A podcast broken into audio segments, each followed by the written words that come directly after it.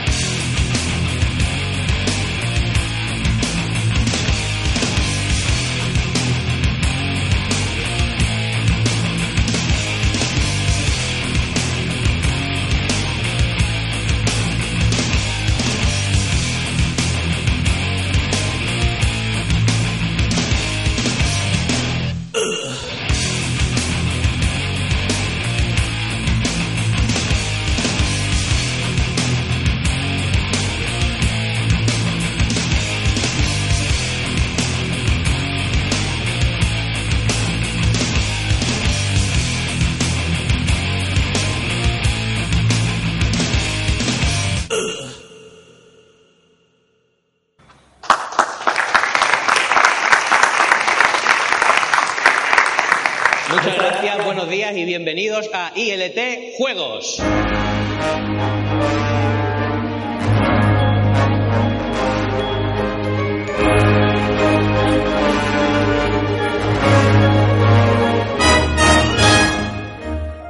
Bueno, hoy es un día muy especial, muy chulo. Estamos aquí en la ciudad del conocimiento de dos hermanas, en Retro Sevilla 2019, y yo creo de verdad que es que no hay ningún sitio mejor para hablar de videojuegos que aquí. Afuera tenemos máquinas recreativas, consolas antiguas, todo lo que nos gusta, lo que hemos vivido esto casi desde el inicio. Y además el público, pues que está aquí lógicamente, pues algo entendemos que le gustarán los videojuegos y si no, como mínimo, pues algo de cariño o aprecio entendemos que nos tendrá. Claro, recordad que esto es mitad de una conferencia para vosotros que estáis aquí y mitad otra cosa es eh, el programa de radio, que será un podcast, así que haremos cosas que sean como muy radiofónicas para que se quede grabada. ¿Para qué hemos venido? Pues nosotros hemos venido como para hacer un programa de radio en directo para vosotros. Vamos a tener como un par de secciones. Al principio vamos a empezar con una entrevista a un tío que a mí me encanta, que vais a conocer, que es una de las personas de Retro Sevilla. Y hemos venido también para hacer luego una conferencia que se va a parecer algo a una especie de recorrido, ¿no? A un viaje, vamos a andar 50 años atrás, vamos a explicar un poco qué es el mundo del videojuego, qué es el mundo retro, qué significa retro, cómo se jugaba antes, cómo se juega ahora y posiblemente cómo se juega en el futuro, para que todo el mundo pueda tener un poco claro y seguir el, el rollo. Cómo ha evolucionado la vida del gamer y cómo hemos evolucionado los videojuegos. Básicamente podemos decir que son batallitas, pero no solo nuestras, sino que muchos de vosotros os vais a sentir identificados con esas batallitas. Y para empezar, me vais a permitir que os pida una cosa. Me vais a permitir que os pida un aplauso por venir, por madrugar, por no atropellar a nadie, por aguantar los sonidos de vídeo. Así que este aplauso es de nosotros para vosotros. Así que por favor. Pero bueno, como diría un villano de Minhunter, vamos por partes. Tengo aquí un guion súper chulo. Así que, don Guillermo, antes de empezar con la entrevista a Juan B, haz las presentaciones que es ILT. ¿Quién es ILT? Haz las presentaciones si son necesarias. no Muchas gracias por darme paso. Bueno, en este caso las presentaciones, pues en parte son necesarias porque algunos de los aquí presentes no nos conocen, otros por so- sobradamente porque... Esto es que vamos a colar el podcast en todo sitio de las redes sociales. Esto lo va a escuchar uno de Madrid mañana. Claro, ese es el problema. Esa es la cuestión. Entonces, aquí tenemos a mi derecha este señor de, de pelo azul, eh, Quique Gutiérrez, también conocido como el raro, y que bueno, que es muy fan de Sonic. Es muy fan de Sonic, pero de, el de la película, ya sabéis, el de la película. Y también el- es súper fan del Metal Gear y de San Hideo Kojima. Y por si acaso no le damos de comer después de las 12 de la noche. ¿Es un insulto? Sí, ¿no? ¿Es un Bueno, insulto tuyo? no, no es un insulto, es un, no que sé, prevención pública. Seguridad nacional. Bueno, y al otro extremo tenemos aquí a José Iniesta, que es todo un gamer, se acaba algunos juegos en platino difícil, brutal, y además es el que lleva las redes sociales de ILT. Por lo tanto, es la cara amable, a veces no, con los que se topan nuestros invitados que vienen al programa y, bueno, pues eh, ahí lo tenemos, nuestro José. Y por último, pues yo, un servidor, que soy Guillermo Casado, un pecero por la gloria de la Master Race. No soy conselero, aunque tengo, he pecado. Y bueno, esta fin de semana que era la BlizzCon me la he pasado haciendo el retro por aquí. Y soy un padre sin tiempo, así que soy lo que se llama un gamer ocupado. Guiño, guiño para los que conozcan ese podcast. Y eh, bueno, mi, mi Quique me va a llamar aquí Will, Así que no os extrañe, eh, eh, él no sabe llamarme Guille. Vale, nosotros somos ILT Juegos, ¿vale? ¿Qué es ILT Juegos? Para los que no os conozcan, ILT Juegos pues nació como, en verdad como un metaprograma, ¿no? Era como una sección del, del, programa de Aún no es viernes, de Javi Nemo, eh, pero poco a poco fuimos cogiendo como más tiempo y al final se ha convertido en un programa dentro de otro programa. Así que bueno, nos tenéis todos los jueves en la 91.6 en la red del Sevilla, pero a los béticos los queremos también mucho, los queremos igual. Así que nada, eso somos nosotros, este es el proyecto de ILT Juegos y bueno, para sacaros de dudas, ya os diré que ILT Juegos es insignias, logros y trofeos, que es lo que nos da nombre. Así que yo creo que con esto, ¿no? José.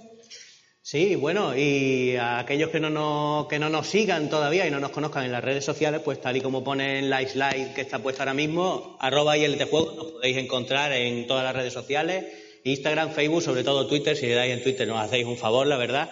Y nuestro programa pues lo podéis escuchar a la carta en todas las plataformas de podcast, porque yo creo que estamos en casi todas, en iVoox, en Spotify, en Habla de frente porque está hablando de lado y no se entera de nada. En iVoox, en Spotify, en, en Cashbox, incluso en YouTube lo podéis escuchar. ¿Qué es lo que ofrecemos nosotros? Radio, una hora de radio sin conservantes ni colorantes, sin los beneficios que tiene la postproducción, porque somos esa gente a la que Game 40 daño mucho, no sé si nos darán una indemnización por eso, y eso es lo que nosotros ofrecemos cada jueves.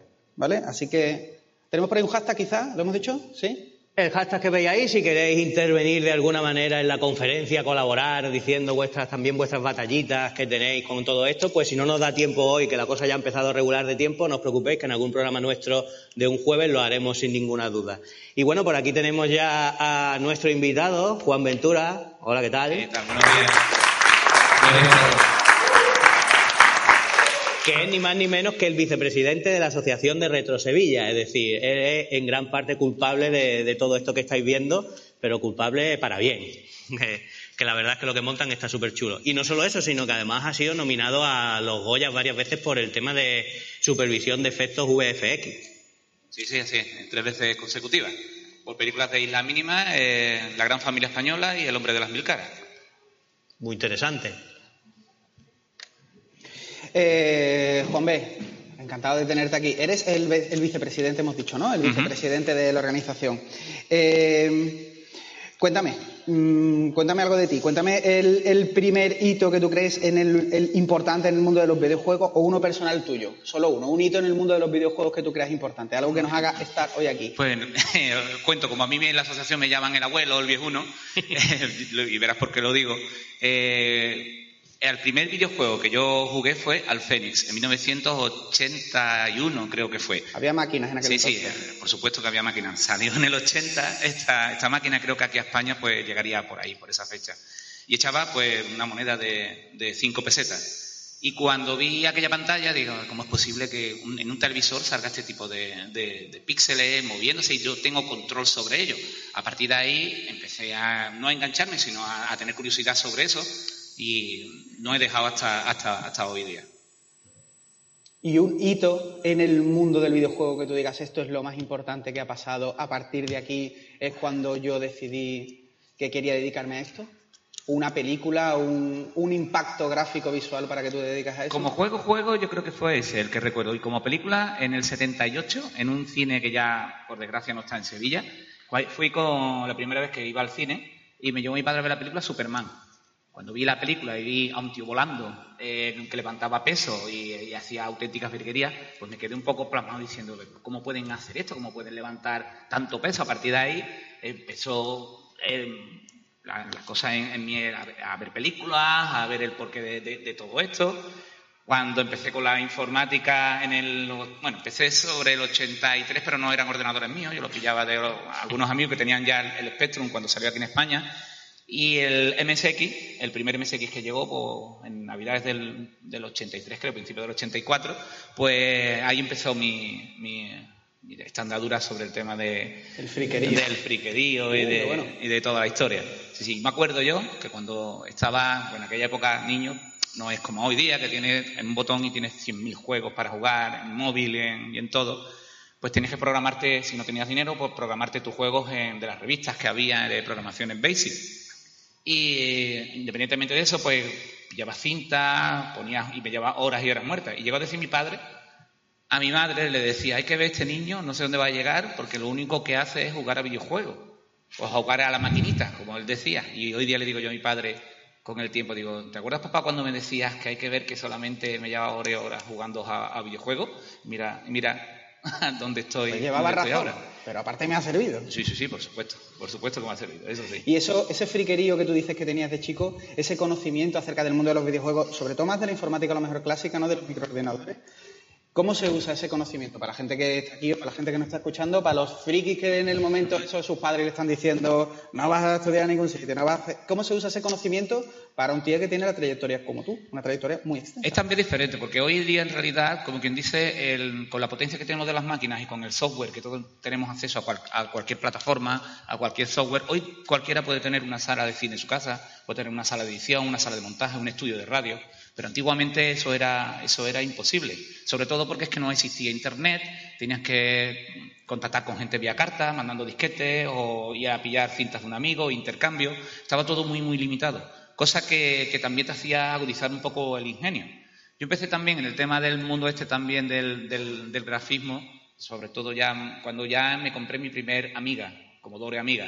Aparte de ahí empecé a hacer ya también gráficos 3D con programas muy rudimentarios eh, conocí el programa este Lightwave y empecé a trabajar pues haciendo cosas para la televisión la televisión local con, un compañero, con, con Touch, con Tony, con otro compañero. ¿Se puede hablar de tu primer trabajo? ¿Te acuerdas cuál era? Tu primer trabajo pagado. He pagado. Pues era unos spots que tuvimos que hacer un paquete, él, eh, mi, amigo Tony y yo, eh, para Coria Televisión. Y fue, creo que en 1991-92, creo, sí, no me acuerdo del año. Y grabábamos en cintas VHS. Cogíamos y con el propio Amiga, como tenía salida además RGB con calidad broadcast, sacamos directamente la máxima calidad que nos daba con cintas buenas y eso era el máster que le entregábamos a las televisiones. A partir de ahí, pues esto ya fue un boom hacia arriba. En 93, 94 ya tenía ediciones no lineales, ya empecé a trabajar con televisiones ya con mucho más, más potencia, no siendo productoras todavía pura y dura, pero televisiones de aquí de Sevilla, y luego ya a partir del 96 ahí empecé ya a trabajar en, televisión, donde conocí ya a Alberto Rodríguez, a Santiago Modeo, a toda la gente que hacemos también todo, todo lo que es el tema de, las pelis y, y llevar un poquito el cine andaluz donde, donde debe estar. Bueno. Eh, corrígeme si me equivoco, ¿estás trabajando ahora en La Peste? Sí, estamos, hemos terminado ya la, la segunda temporada de la, de la Peste, espero que os guste. Sí, hombre, tiene, tiene buena pinta. Eh, mi pregunta es, ¿cómo es un día a día tuyo allí? ¿Tú qué coges? ¿Te metes y haces efectos especiales o organizas a quién los tiene que hacer? ¿Eso cómo funciona? ¿Cómo es un día a día tuyo? Va por fases. O sea, eh, cuando eh, hay un guion ya preparado y todo, hay una, especie de lectura de guion, hay una preproducción donde se va a los sitios a hacer las, son las localizaciones técnicas. En esos tipos de sitios, pues entonces, tanto todos los jefes de equipo. Pues, la peste se rueda aquí, creo, ¿no? Sí, sí, se rodó aquí y en Almería, en Sevilla y en ah. Almería se, rodó la segunda temporada.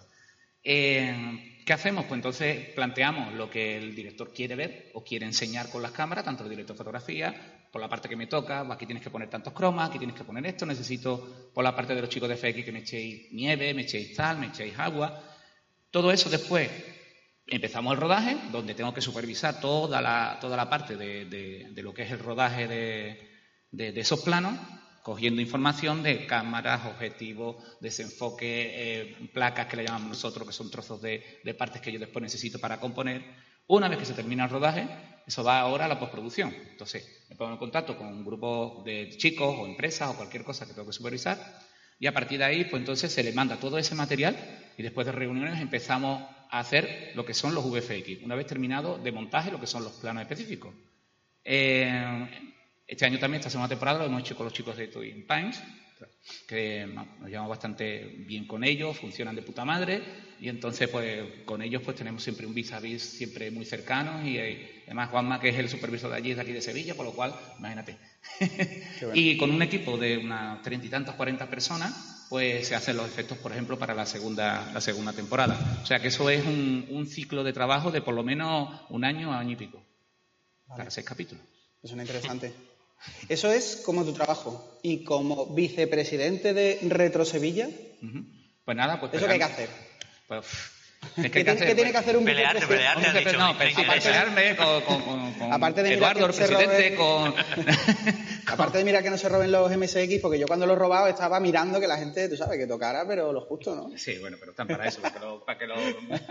¿Qué tiene que hacer un vicepresidente? Pues nada, estar atento a lo que me diga el presidente, que lo tengo aquí siempre, y, y nada, eh, llevar el presidente un poco... es Edu, ¿no? Sí, Eduardo, Eduardo Edu. Álvarez, que es el presidente, ¿sabes? Un Y- aplauso para el presidente de Retrosevilla. Y, ta- y también a Víctor, que está al lado también, que es parte importante de, de la directiva. Que, Presidente suena Sí, a suena billete, ¿no? vicepresidente suena Ah, mucho. ¿eh? Hombre, yo no sé si ti- tiene billetes Suena a tan ti- tiesos, a ti importante con dinero, Edu. Sí, pero bueno, yo creo que la asociación nuestro, la tiesura está. Pero bueno, nosotros hacemos esto con mucho cariño, con, con mucha ilusión y yo creo que, que, bueno, que por lo menos las expectativas de, de algunos por lo menos cumplimos. ¿eh? Bueno. Y bueno, la organización pues tiene su, su telita. Son muchas máquinas, mucha gente, o sea, todo. Vamos a hablar en nombre de todo el mundo. Estamos muy agradecidos de que montéis todo esto. No solo de que nos acojáis a los tres chalaos, sino de que montéis todo esto, que podamos jugar, que yo llegue a ganar a treinta y tantos niños al Street Fighter 4 mientras me decían todo tipo de palabrotas. Así que te lo, os lo agradecemos muchísimo. Y bueno, vamos a ir terminando, ¿no? Yo lo tengo aquí un poco acaparado. ¿Vosotros no preguntáis o qué? Hombre, de- ¿No? tú eres nuestro ¿Finalizo yo? periodista pelo azul, Venga, pues déjame que finalice. Eh, yo tengo aquí abierta tu ficha de IMDB, porque este tío tiene ficha en IMDB, es un señor importante. Y ayúdame, veo por aquí After, que me gustó mucho, por cierto, veo aquí Grupo 7, veo aquí Juan de los Muertos, que es una película bastante loca. Todo esto es tuyo, ¿no? Veo aquí, ¿qué más? Veo La Peste, veo por supuesto La Isla Mínima. Háblame de futuro, ¿se puede hablar de futuro? Dime algo así que sea un... ¿De futuro? Bueno, Algo que nadie sepa, una pues, exclusiva. Intentar a ver si hacemos la próxima película de Alberto Rodríguez. Eh, bueno, y ahora pues dentro de poco pues me voy fuera, me voy a Estambul a hacer corregir el color, porque soy también colorista, me voy a corregir el color de una peli, después vengo a, a corregir de un director también marroquí, o sea que en principio, ¿Tu mujer te ve? eh, sí, por supuesto que Vale. me ve, ¿sabes? Intento que me Con vea. eso me vale. Intento ¿Te que- acompaña? Intento que me vea, intento que me vea. Pues nada, le daríamos las gracias, ¿no? Hombre, Hasta ¿no? aquí. ¿Qué? Sí, hombre, muchísimas Muchas gracias por hombre. tenerte, muchas gracias por organizarlo, muchas gracias por hacer cine tan bueno, cine español, cine andaluz tan bueno. ¿Y por qué no te vienes un día a la radio y te damos allí un... y te exprimimos a tope y nos cuentas movidas? venga. ¿Te parece bien? Cerramos fechas y contamos. Sí, chicos, le damos un aplauso a Juan B. ¿Sí? Gracias.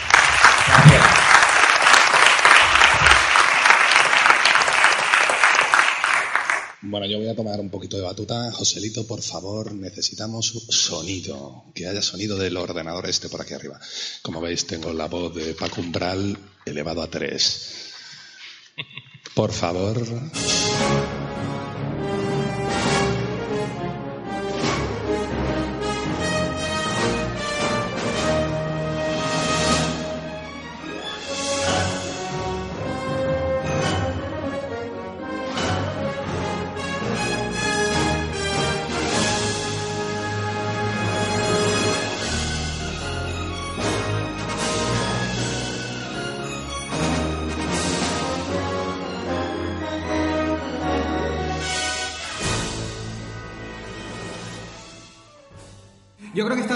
Situado, ya hemos dicho quiénes somos, ¿no? Ya hemos dicho quién es...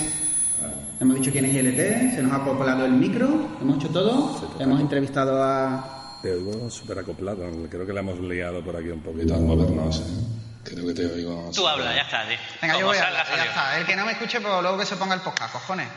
Eh, así que vamos a mover un poco esto de la conferencia. Hemos tenido la entrevista también a Juan Ventura y vamos a hablar un poco de esto de la evolución del jugador, ¿vale?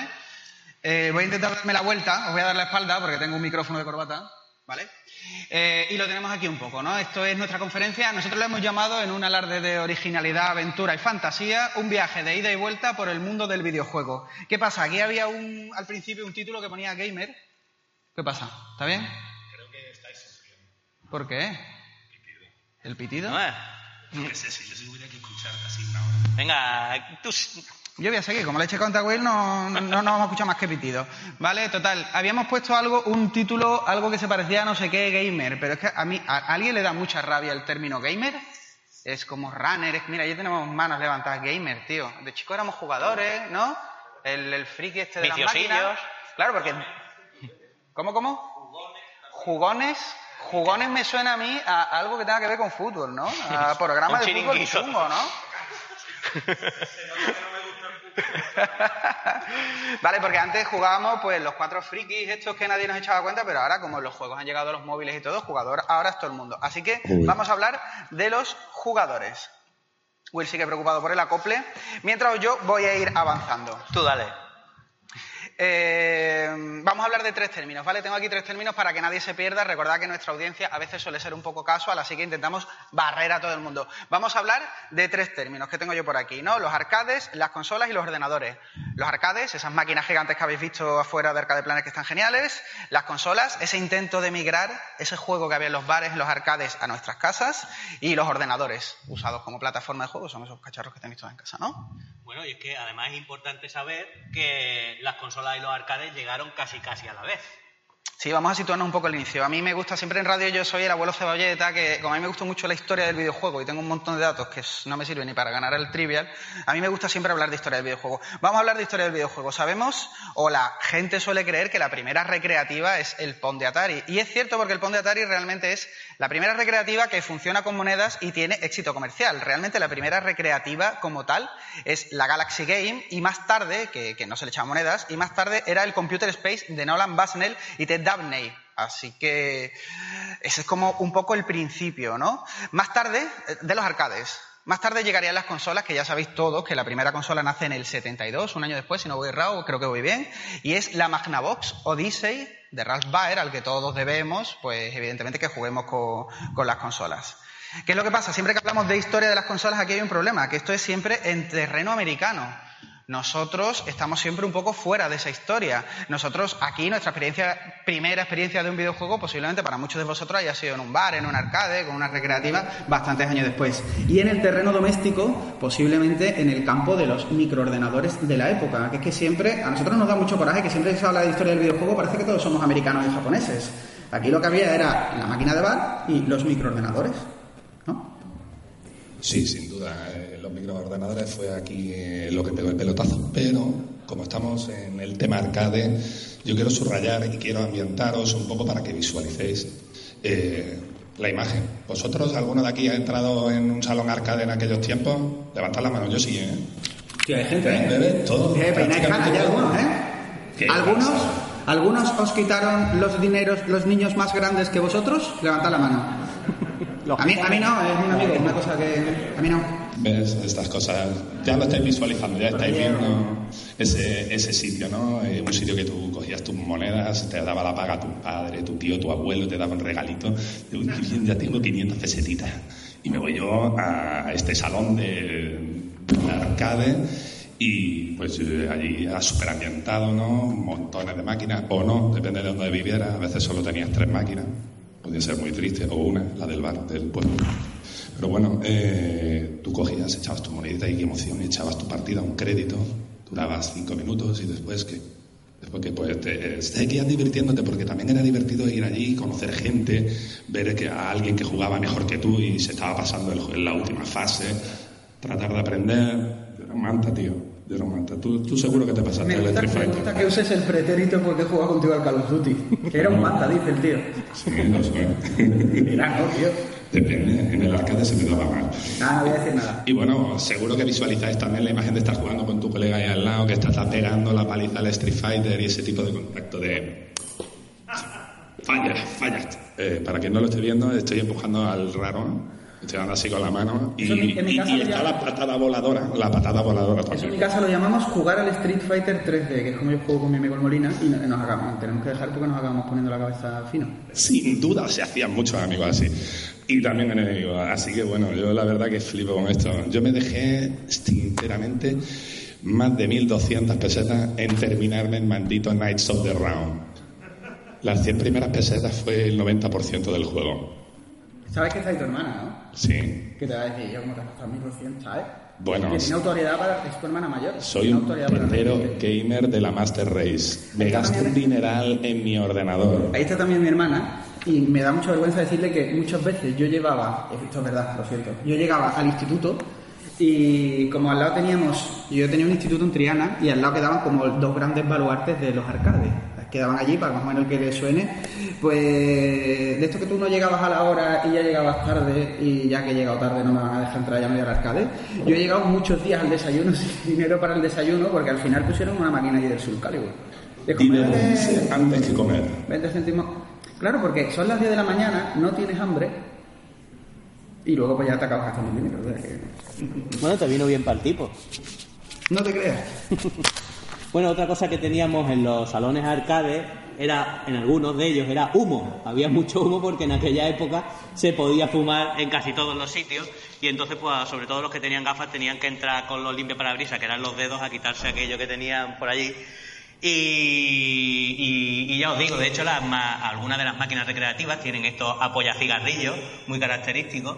Que bueno, algunos de nosotros, yo entre ellos, usaba para poner mis moneditas en orden y las que no me robaban por ahí, pues digamos que tenían su sentido, porque claro, cuando se acababa la partida y llegaba el momento de continuar, si tenías al listillo de turno, empezaba a darle a los botones rápido y ya sabéis que el contador era 98765, había que ser rápido, meter la monedita en el cajetín para poder continuar y que no te mangasen la máquina. Pero eso lo hacían con maldad, ¿no? Quiero Con- decir, con yo veo el programador en plan, voy a poner que si le das los botones se va el dinero más rápido para que el de al lado lo putee. Sí, sí, está claro, está claro. Qué estrés. Y bueno, y también ha comentado Guille el tema de lo que era la interacción y eh, la sorpresa y, cómo se- la gente se metía codazos y demás en los salones arcade, todo para bien, lógicamente, para echar un buen ratillo.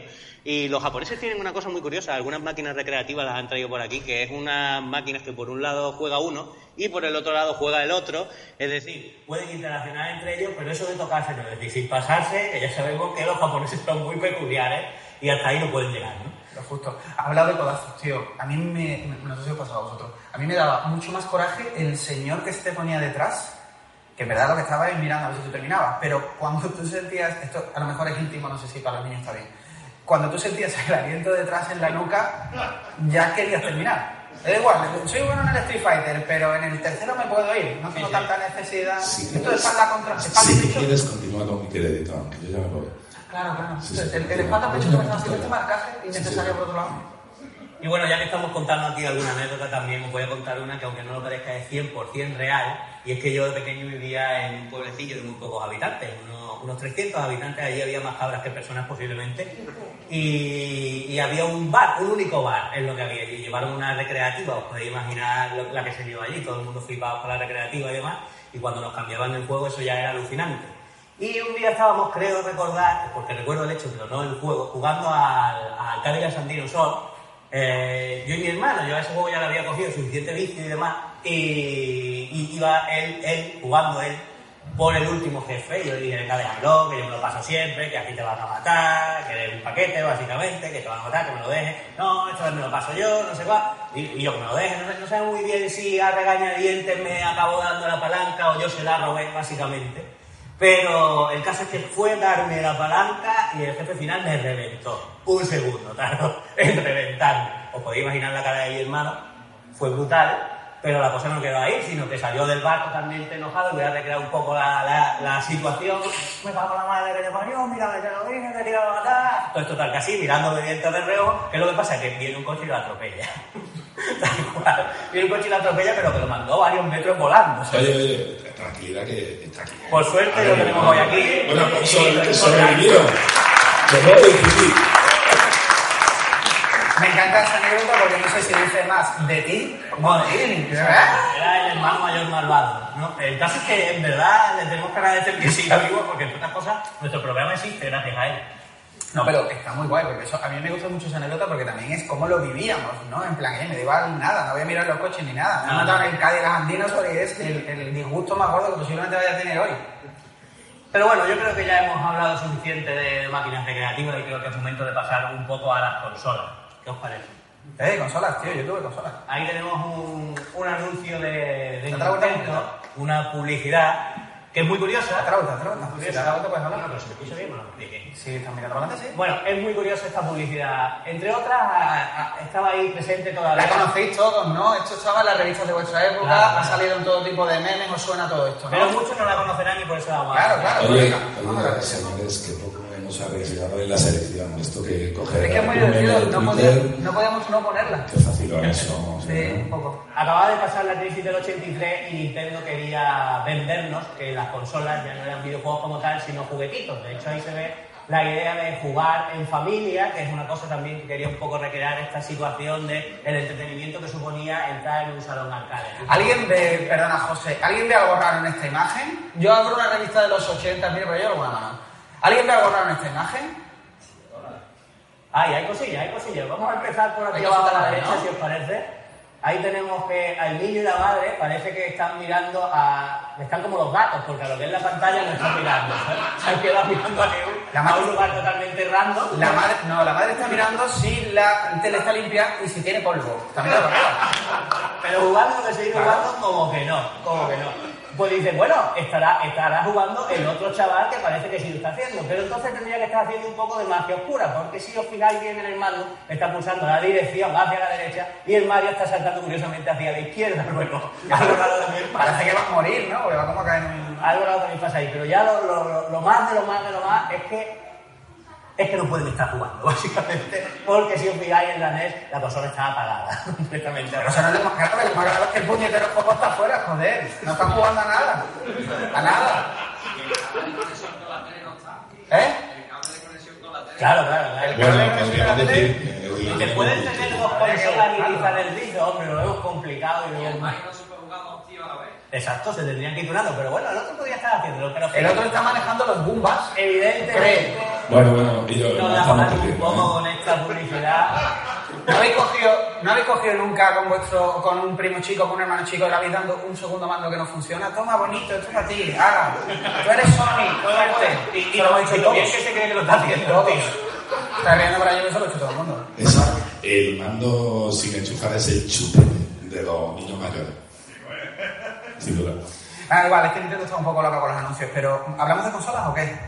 Por favor, hablamos de Porque- consola, su primera consola que, que tiene. Por favor, que, que- Mi primera consola. Sí, porque aquí todo el mundo hablando de, de la publicidad muy radiofónico, esto de sacar una imagen y que Yo lo que creo, para los oyentes del podcast, que no estén escuchando el podcast, yo creo que ya lo dije en el programa de retrospectiva que hicimos. Mi primera consola fue una clónica de Atari, un Atari 2600, esto que tenía chorro por 200 de juegos. Pero me llegó muy tarde, tío, y cuando me llegó, yo estaba ya acostumbrado a los salones y vi que aquello era. Desde aquí nuestro respeto a Atari, pero en aquel momento que molaba poquito. Voy a hacer una encuesta, eh, disculpadme. Eh, ¿Alguien de aquí tuvo su primera consola, una Atari? No, no, un Atari no, un Atari clónica, un Atari con. con por ahí hay alguno. Un Atari con. Con mogollón de juegos dentro que dices tú, "Al- alguna pista hay aquí. Quiero decir, esto original no va a ser.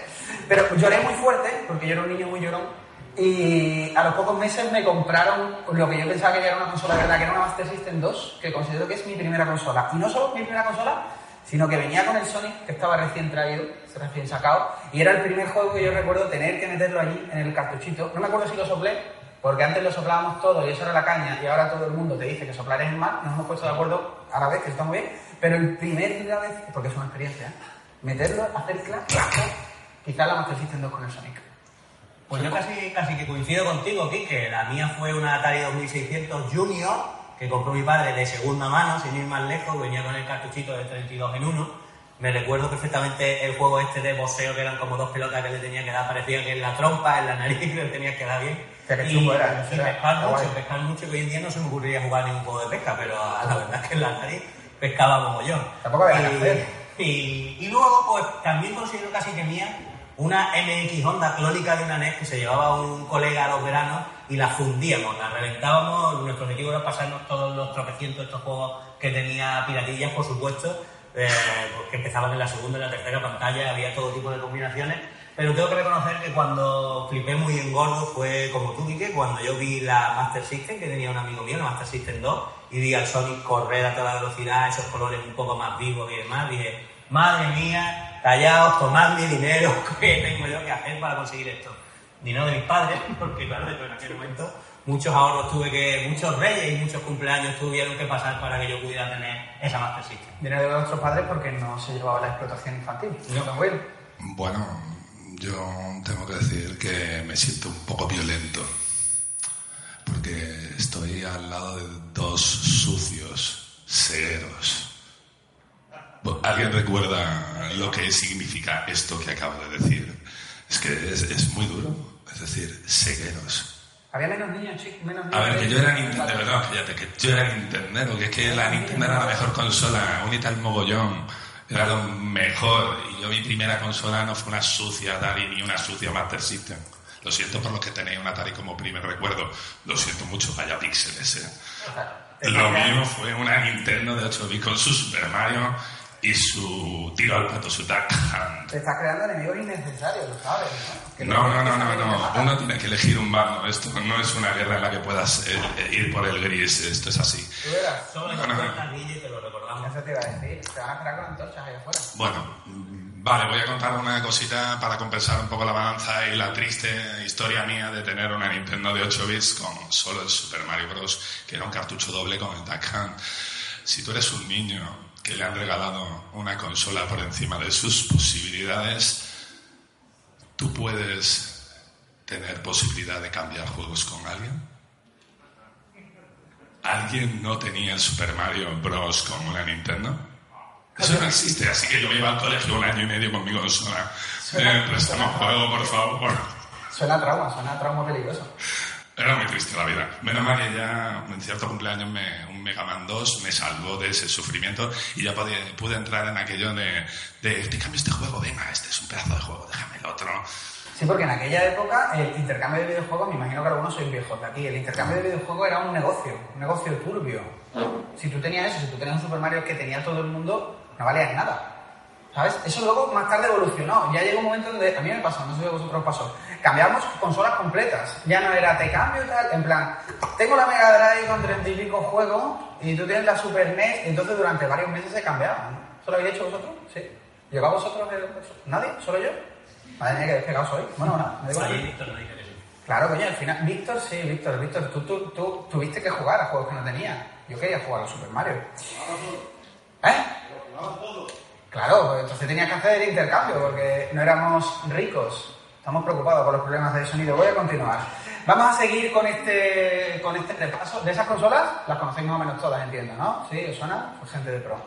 Eh, Vamos a seguir con este repaso porque realmente lo que estamos haciendo es ver cómo jugábamos en la época. Hemos hablado de los arcades, estamos hablando de las consolas. Para mí, jugar con, con consolas era por fin no jugar en el bar, era jugar en casa. O jugar en casa tuya, o jugar en casa de tu colega, ¿no? Esto que te, que te llamaba, ojo, al fijo, y te decía, oye, tengo aquí el Street Fighter, estamos haciendo por ahí. Estamos con el Street Fighter, vente a echarte una partida, o cuando salió el Dragon Ball, que el Dragon Ball tardó muchísimo en llegar aquí, pero eso ya era para disfrutarlo a muchísimo nivel. O yo recuerdo también tardes en casa de mi primo jugando al FIFA, cuando nadie hablaba del FIFA, y era, era toda la tarde, eso- ese juego cooperativo, eh, toda la tarde jugando al FIFA. Toda la tarde, porque realmente cuando, os ha pasado también a vosotros, cuando os perseguía el árbitro con la tarjeta, esto lo hemos hecho todo, que venga el árbitro a correr, te tenía que decir que estaba molestado y tú no querías, hasta que tu primo te daba un codazo y decía, bueno, ya está, ya hemos terminado, esto ya ha perdido la gracia. Llevas ya 20 minutos.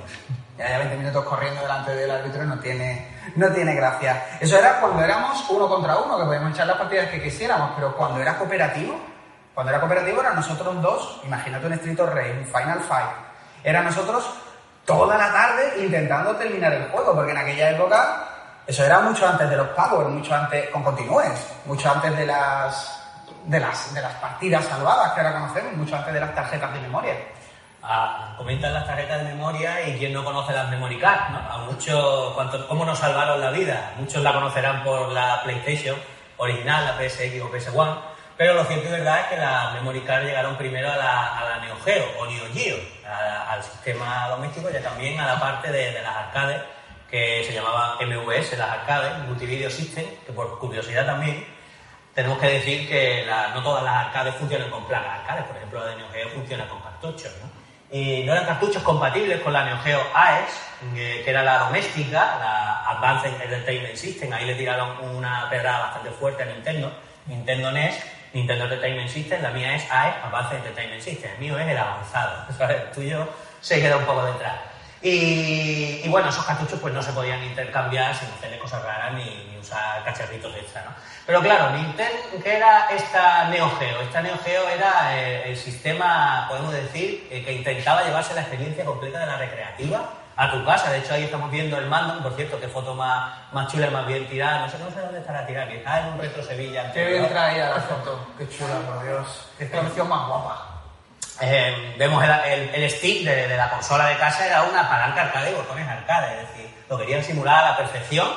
Y- pero claro, ¿eso qué es lo que llevaba de la mano? Pues que era un sistema premium y tan premium que tenía un altísimo coste. Estamos hablando de unos 600 dólares al cambio y cada juego de media unos 200 dólares. Es decir, pocas personas se lo podían permitir y de hecho yo no llegué a ver nunca eso de primera mano hasta que pasaron muchísimos, muchísimos años.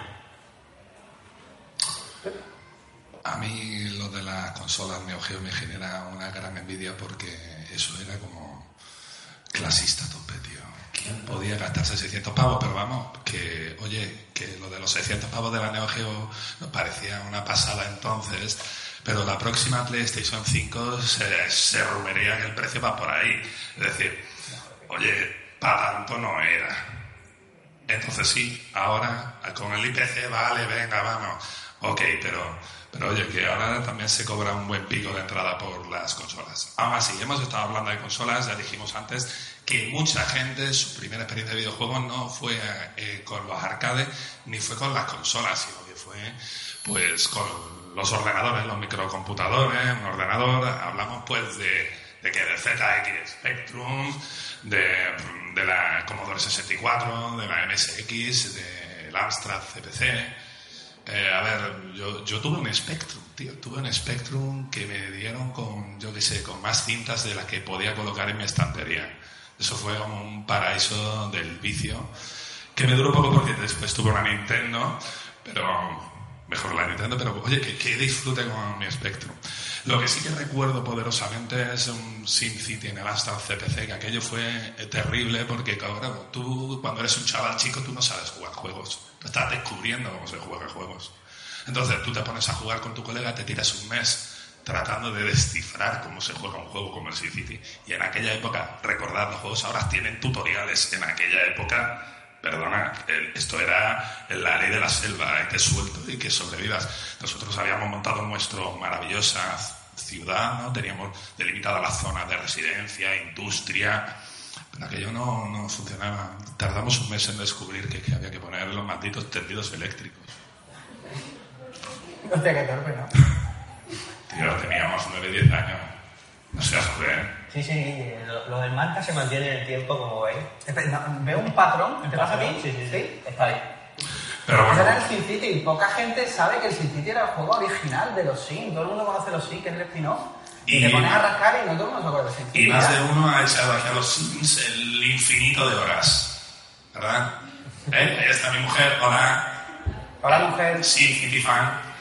Bueno, pues, eh, y para cerrar este tema, eh, ¿cómo se tenían los juegos en los malditos ordenadores? Porque la gente de consolas iba a cartuchos o integraba en la memoria. Pero en un ordenador, ¿quién tuvo un ordenador? MSX y jugaba en cartucho. Unos afortunados, el resto del PC jugaba en cinta de cassette, otro en disquete, le copiaban los juegos, yo qué sé, esto era otro rollo. Sí, de disqueta había, algunos, ¿no? Yo recuerdo los de los de 5 y cuarto, que eran los grandotes, luego llegaron los de 3 y medio, ¿os acordáis? Estos que ya eran más chiquititos. Y ya eran, bueno, lo bueno de los disquetes que los podías copiar. Eh, existía la posibilidad de copiar, si tú tenías Monkey Island se te había roto el del medio, eh, copiar el del medio, que nadie te decía nada. Y luego estaba también la posibilidad de mm, copiarlos todos, coño, pues ya que te pones para que te hagas dinero, que somos sevillanos, joder. ¿Qué tiempos aquellos de Españoles, la picaresca española. Ay. la lamela de, de Hércules? Pues vamos a la la- ¿Eh? Eso, eso hay que explicarlo, Will. No puede decir la Alameda de- aquí en Sevilla, ¿sabes? Eh, Para eh, los podcasts a lo mejor no, pero aquí la gente no piensa otras cosas. hay sitios donde la gente va a comprar sustancias ilegales, otros servicios ilegales, pues esto es videojuegos ilegales, piratas, el centro del comercio pirata. Videojuegos piratas. Total. Bueno, pues hablando así también un poco de pirateo, pasamos a lo que son las protecciones anticopias. Eh, hoy en día pues tenemos DRM y muchas protecciones anticopias más, pero en su día los sistemas anticopias eran un poco... Veo, veo caras de felicidad al ver, ¿eh? Veo caras de felicidad al ver el anticopio del Monkey Island. un tío. poco más Ahí rudimentario. hemos dado on the potato, ¿eh? Sí, sí, ahí hemos tocado la fibra. ¿Ah? Y, y bueno, y es que eso ya venía además con los manuales de los juegos, cosa que también se ha perdido para nuestra desgracia. En los manuales a veces venía, venía hasta la historia del Sony en el manual y con su parte final. Perdona. En el Sonic 1 viene la historia de Sónico De el Sónico Erizo. el Erizo. Ese señor no sé quién es. Sónico el Erizo.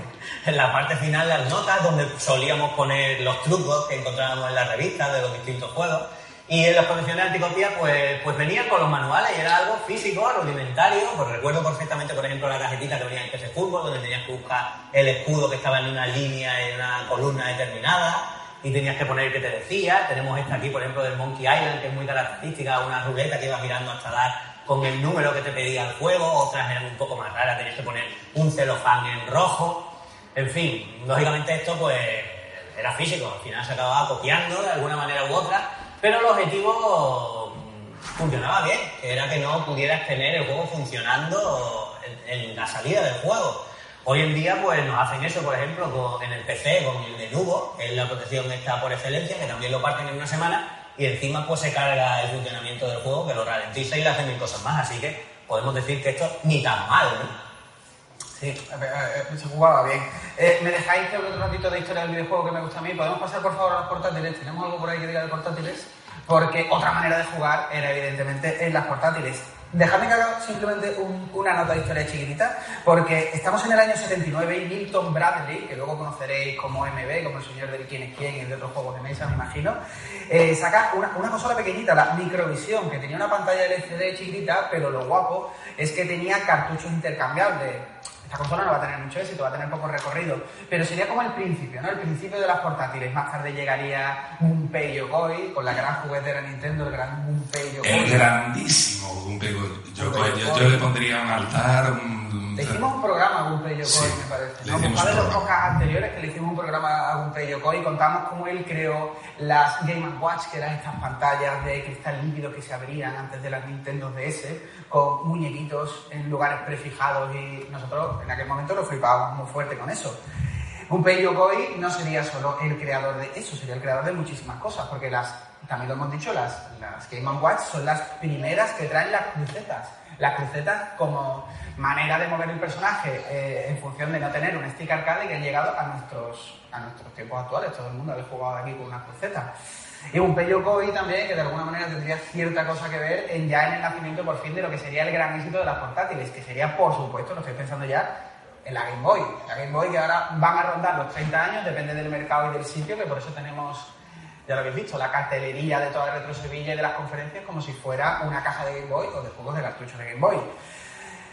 Eh, la Game Boy era ya por fin el triunfo de jugar en la calle, el triunfo de poderte ir al patio, de poder pasárselo a tu colega en el autobús, no sé, ¿recordáis? Tuvisteis la Game Boy, ¿no? La Game Boy era, era un fenómeno, ¿no? Como decía Eres un fenómeno. Eres un fenómeno. ¿Os acordáis de eso? ¿Sí? ¿De ese anuncio? ¿Eh? Complicado, sois viejos ya, ¿eh? Jodido.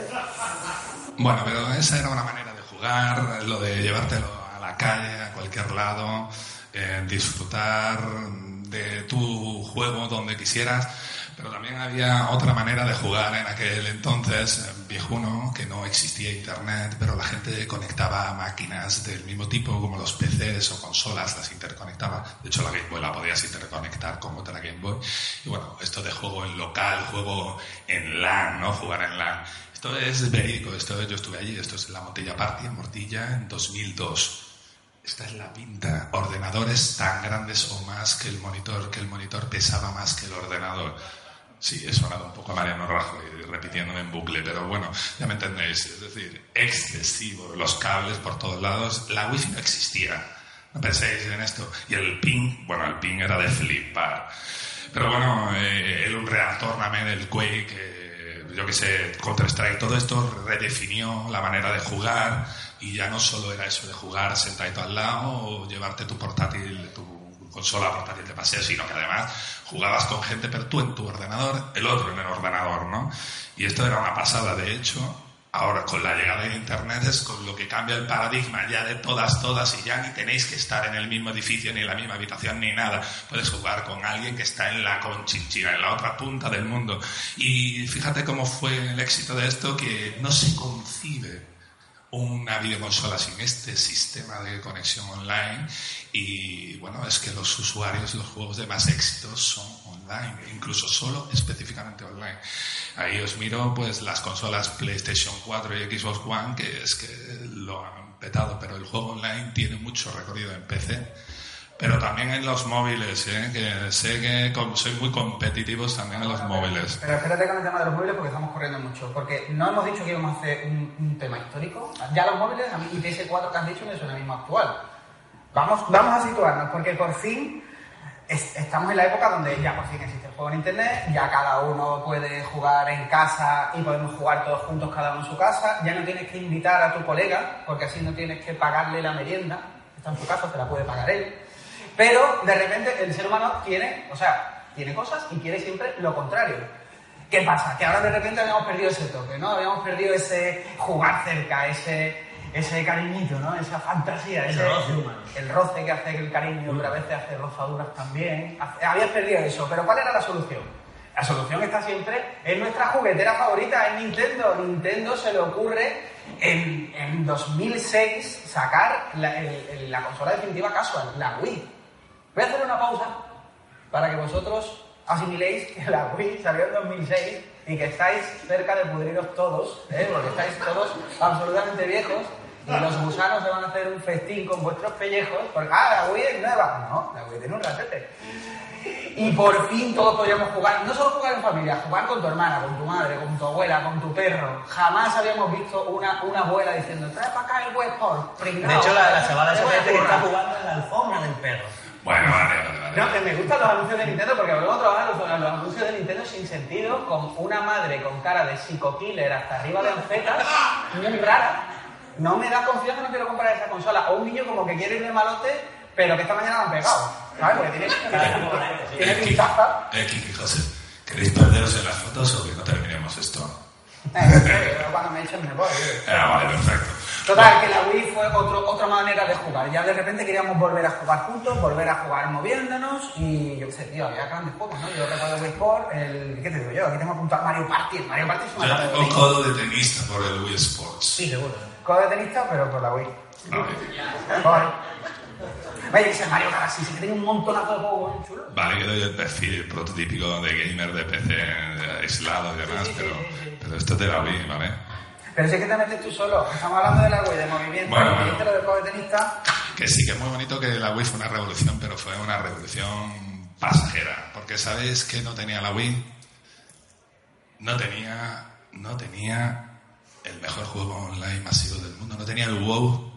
El WoW, Dos años antes del lanzamiento de la maldita Wii en 2004 irrumpió en el mercado esto. Esto fue una maldita revolución y con él pues los juegos cambiaron, ya se, se terminó de rematar esta tendencia y pasamos a los juegos como servicio. Ese gran eh, eh, veneno, pero también eso que tanto que le gusta a la gente. Y bueno, pues el concepto ha ido creciendo y ahora tenemos microtransacciones, micropago de todo. Y esto no lo tiene la Wii. Vamos a que sí. Pues sí, bueno, podemos, podemos decir ya que estamos en la actualidad. Así que sí, hemos llegado a Fortnite. Hemos llegado a Fortnite porque irrumpe otro concepto fuerte que son los pases de temporada de batalla, otro concepto cuyo objetivo es el mismo en verdad que el de los micropagos, es que te mantengas jugando y sobre todo que te mantengas pagando. Fortnite, un millón de personas viendo un agujero negro esperando que pase algo, otro millón de perso- millones de personas esperando que se traiga el agujero negro de verdad a Fortnite ¿no? y no vuelva a aparecer nunca, sobre todo los padres que están ya reventados de que los niños Me han prohibido muy fuerte hacer chistes aquí acerca de agujeros negros. Y no puedo decir más nada. Ya solo con eso. Es verdad, me habéis prohibido. Eh, Ayer hicimos un ensayo de agujeros negros, no puedes hablar. Pero se suman más a la fiesta, ¿no, Quique? Sí, porque el Call of Duty se apunta también con el Call of Duty que habéis jugado ya todos. Por cierto, el nuevo tiene una pintaza. Se ha apuntado el celebérrimo Destiny 2 de Valle. Es que está todo el mundo apuntado del pase de batalla. Sí.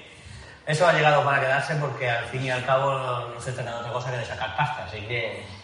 De imprimir billetes. Sí. Y bueno, mm, hemos dicho muchas veces, hemos hablado mucho de Nintendo, de cómo reutiliza cosas, de cómo también los seres humanos somos inconformistas por naturaleza y queremos lo que no tenemos. Pues Nintendo hace un poco acopio de todo, coge un mix de conceptos y dice, ¿qué pasaría si jugáramos en portátil? ¿Qué pasaría si jugáramos de forma táctil? ¿Qué pasaría si cogemos y volvemos a jugar otra vez en familia o en compañía? ¿Y qué pasaría además si jugamos en internet y a juegos potentes? Pues entonces se vuelven a sacar de la chistera, bueno, se sacan la Wii U de la chistera, pero eso no le salió muy bien. Entonces, bueno, pues esas lecciones aprendidas también de la Wii U hacen que al final pues llegue la Switch, eh, que es una consola híbrida, como todos conocemos, que permite jugar en sobremesa, en, en forma portátil y de todo tipo de formas, como ya también lo hacía la Wii, y ha sido un exitazo tremendo, tremendo podemos decir. Ahora han sacado su versión portátil únicamente exclusiva, pero la que la ha petado bien es esta. Ya, ya está, ya estamos en la actualidad. Sí, ya estamos en la ¿Ya actualidad. hemos llegado? Ya, pues ya está. Ah.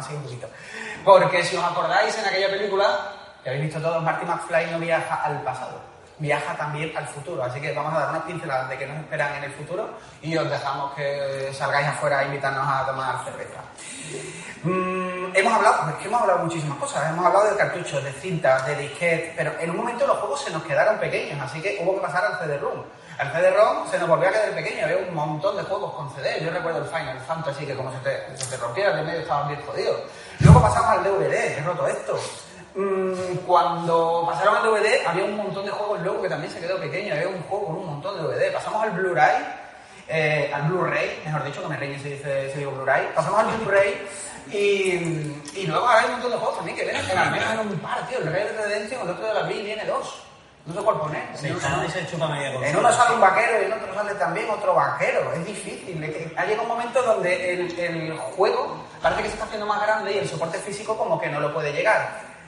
No lo llega a alcanzar. ¿Qué está pasando? Pues lo que mm, más o menos empezamos a ver y empezamos a vislumbrar todos. Hicimos hace poco un especial al que vino Juan Diego de físico contra digital. ¿Qué pasa? Que el digital cada vez Simplemente por la inmediatez, de tenerlo ese día, de que no se agote, de no tener que levantar tu orondo culo del sofá para cambiarlo. Tiene un montón de, de ventajas.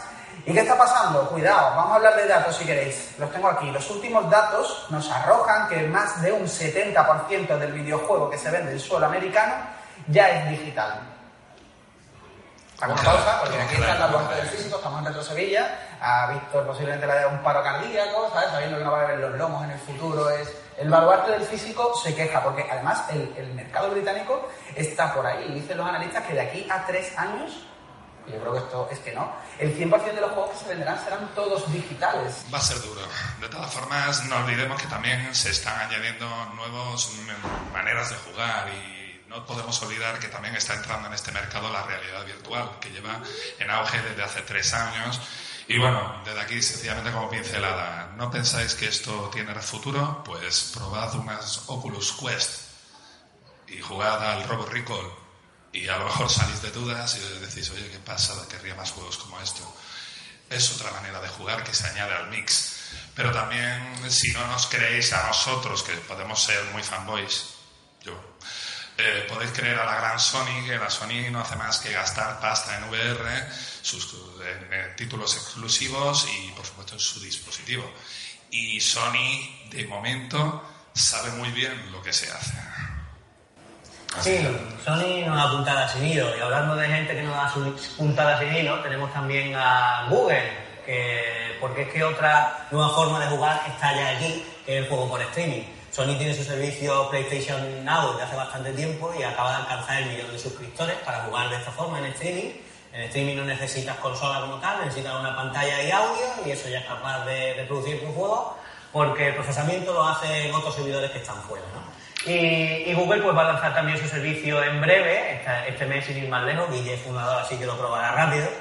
Y, y bueno, y si Google está apostando por esa tecnología, es evidente que, es porque sabe que va a funcionar. A lo mejor no funciona bien ahora mismo, como está empezando, pero lo hará porque es que la tecnología ya lo permite, las líneas de internet son suficientemente buenas, tienen suficiente ancho de banda, la latencia es suficientemente baja con el tema de la fibra óptica y al final, más tarde o más temprano, se va a poder jugar bien por streaming y es una nueva forma que va a romper fuerte. Microsoft también se unirá al carro con el Project X Cloud. Dices que funcionará, pero el problema de que funcionen los servicios de streaming es la próxima consecuencia lógica, pues son pues los servicios de suscripción, porque si es verdad que los juegos en streaming han llegado para quedarse, lo que tendremos son más servicios de suscripción. José ha hablado de PlayStation Now, ¿no? Que es un servicio de, de juego en streaming, pero PlayStation Now es un juego, de, o sea, es un, un, un servicio de suscripción al que también habría que sumarle el PlayStation Plus que tendréis muchos de vosotros. Pero no solo eso. Quiero decir, ahí tenemos, por ejemplo, los de Microsoft. Microsoft tenía antes el, el Gold, el servicio de suscripción Gold, que te permitía jugar a Internet y juegos que te daban, pero han creado el, ga- el Game Pass, que el Game Pass da la vida. El Game Pass son juegos AAA en ese momento que puedes jugar. Oye, Quique, pero no hay demasiados servicios de suscripción. tío. Claro, es que si te pones, mira, ahí tengo los de Uplay, que son eh, Ubisoft. eh, eh, no, eh, Sí, Ubisoft. Tenemos los de Origin Access, que son los de EA también. Tenemos incluso ahora que han llegado los de móviles, ¿no? Los de los de Apple Arcade y el Google Play Ya, Pass. tío, pero ¿y yo qué hago si tengo...? Es que Claro, es que esa es la consecuencia lógica. HBO, ¿Quién tiene Netflix aquí? Todo ¿Eh? el mundo. Y HBO, No, espérate, ¿quién unos tiene? poquitos menos, pero ¿quién tiene Amazon Prime? ¿Eh? ¿Ves? ¿Ves? Me gusta lo de las manos. Muy duro. Spotify, ¿quién lo O sea, tiene? yo lo tengo todo. Me gusta lo de las manos. suma, suma. Me gusta lo de las manos. ¿Quién tiene Netflix pero tiene una ranura libre para prestarme? Menos manos. Ah, mira, coño, sí, claro que sí. ¿Qué pasa? Que al final estos se están juntando eso con la que tú dices, que ahora hay que pagar con las otras de ocio, como, yo qué sé, como esas de, de- yo qué sé, de Netflix o lo que sea, las que tengáis. ¿Qué va a pasar? Que se va a crear una bola, se va a crear una burbuja y vamos a volver al torrent, porque yo estoy para no pagar ninguna y me- bajármelo todo y descargármelo todos. Lo único que nos puede salvar en los servicios de suscripción es algo que parecido a lo que está haciendo Microsoft. No hace falta comprarse un juego al mes. Tienes allí todos los juegos. Microsoft lo está haciendo muy, muy bien. Tienes AAA de salida en tu servicio de suscripción. Eso es lo que lo puede salvar. ¿Compensará? A ver. Lo que sí que, bueno, ya para ir cerrando mm, Ah, nos, te- tenemos que bajar. Sí, nos tenemos que bajar. Yo tengo aquí un para 7, 8 horas. Y yo. Aquí nada. tenemos palique para el rato y todos los que están ahí y el que viene después de nosotros. Vale, nos bajamos. Un Venga. poco de consideración. Ah. Así que en conclusión, hemos visto cómo hemos ido cambiando estas cositas eh, de servicios digitales, servicios, streaming. A ver, estos, estas cosas que están llegando vendrán, se volverán los únicos que quedarán, como, como en los inmortales, y arrasarán con todo. Pues bueno, desde aquí los tres que estamos lo dudamos, ¿vale? Ahora bien, recordáis, eh, tened presente que hay que recordar que esas cosas de que las personas lo queremos todo, no nos conformamos con tener un poquito, somos inconformistas de naturaleza y queremos pues eh, tener esas sensaciones también que hemos visto en los arcades, que hemos recordado de cuando jugábamos en las consolas. Nintendo está constantemente reciclando esas cosas para hacer nuevos productos que además tienen muchísimo éxito. Así que bueno, tal vez el digital, este que estamos hablando, el streaming, la suscripción y demás, se erija como el mercado mayoritario. Vale, el mainstream. Pero el físico, el físico, señores, eso no se va a ir. El físico no se puede ir porque a todos nos gusta toquetear cosas. A todos nos gusta no solo poner encender la consola, que ya no te tienes ni que acercar a ponerla. A todos nos gusta poner el, video- el videojuego, poner el, el- el- CD, toquetearnos, toquetearnos entre nosotros también. Ahora eh, mm, tenéis ahí las, eh, las nuevas. Hola Juan Diego, ¿qué tal? Tenemos eh, las nuevas consolas mini, que tenéis ahí fuera un, un museo fantástico comparando las consolas antiguas con las consolas mini. Nos gusta toquetear, nos gusta el cacharreo.